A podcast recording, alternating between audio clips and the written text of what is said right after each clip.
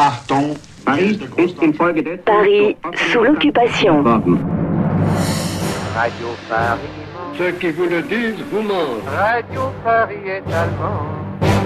En 1945, les palaces, les grands restaurants comme chez Maxims, le préféré du maréchal Goering, les maisons de plaisir, les bordels de la capitale réquisitionnés par les Allemands pendant l'occupation retrouvent une clientèle de provinciaux et de Parisiens. Cette année 1945, on comptait 120 établissements de plaisir dans la capitale.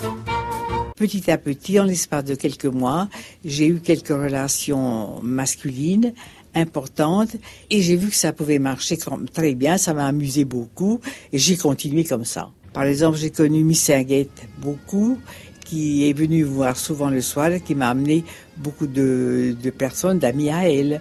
C'est comme ça que je suis arrivée à avoir au bout d'un an ou deux, d'avoir une affaire qui marchait potablement bien. Parmi les claques de Paris les plus célèbres, il y avait chez Suzy, à la Belle Poule, le Chabanet, rue Chabanet, le Sphinx à Edgar Quinet et le célèbre One Two 1, 2, 2 au 122 rue de Provence, derrière les Galeries Lafayette, un bordel pas comme les autres. C'est pas possible, vous arrivez de Tombouctou pour pas connaître le One Two 122 rue de Provence la Maison des Princes, le palais des plus jolis culs de Paris, le lupanar le plus célèbre in the world.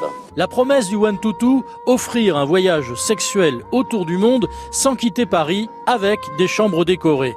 La cabine de l'Orient Express, le grenier à foin pour les nostalgiques de la campagne, la galerie des glaces style Versailles ou la chambre égyptienne. La comédienne Arletty se souvenait. Peut-être un de ces messieurs pouvait monter qui accompagnait les dames mais on pouvait en même temps dîner, souper. Au One Tutu, il y avait, il y avait un air qui était très à la mode, c'était Parlez-moi d'amour. Ah oui, que la patronne chantait. Alors elle faisait son tour de chant, la patronne, oui, c'est ça.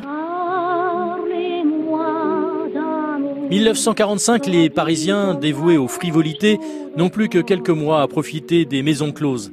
Avril 46, une loi est votée par l'Assemblée constituante, fermeture et interdiction des bordels. Porte-drapeau de l'abolition, une conseillère municipale de Paris, Marthe Richard. Vous avez été amené à visiter des maisons Oui, nous, il y en avait 120 à Paris, mais nous n'avons visité que quelques-unes avec deux agents. Et quelle était l'atmosphère qui régnait à l'intérieur de ces maisons? Mon Dieu, il y avait des maisons qui étaient très bien, comme le One Toutou, le Chabanet. C'était des maisons magnifiques, on s'y serait plus là-dedans.